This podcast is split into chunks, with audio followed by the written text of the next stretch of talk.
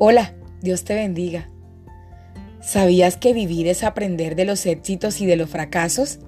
¿Que un fracaso te conduce al éxito? ¿Que un fracaso te hace hallar la humanidad que existe en ti? ¿La fuerza que hay en ti? ¿Que un fracaso te regala la felicidad? Porque hallas la tranquilidad, hallas la sabiduría, hallas el amor propio, hallas la gratitud y hallas la empatía. ¿Qué tal si hoy te lanzas al ruedo, te arriesgas por obtener la felicidad, por tener la tranquilidad, por llevar a cabo ese proyecto? Es mejor que te digan fracasado a que te digan frustrado.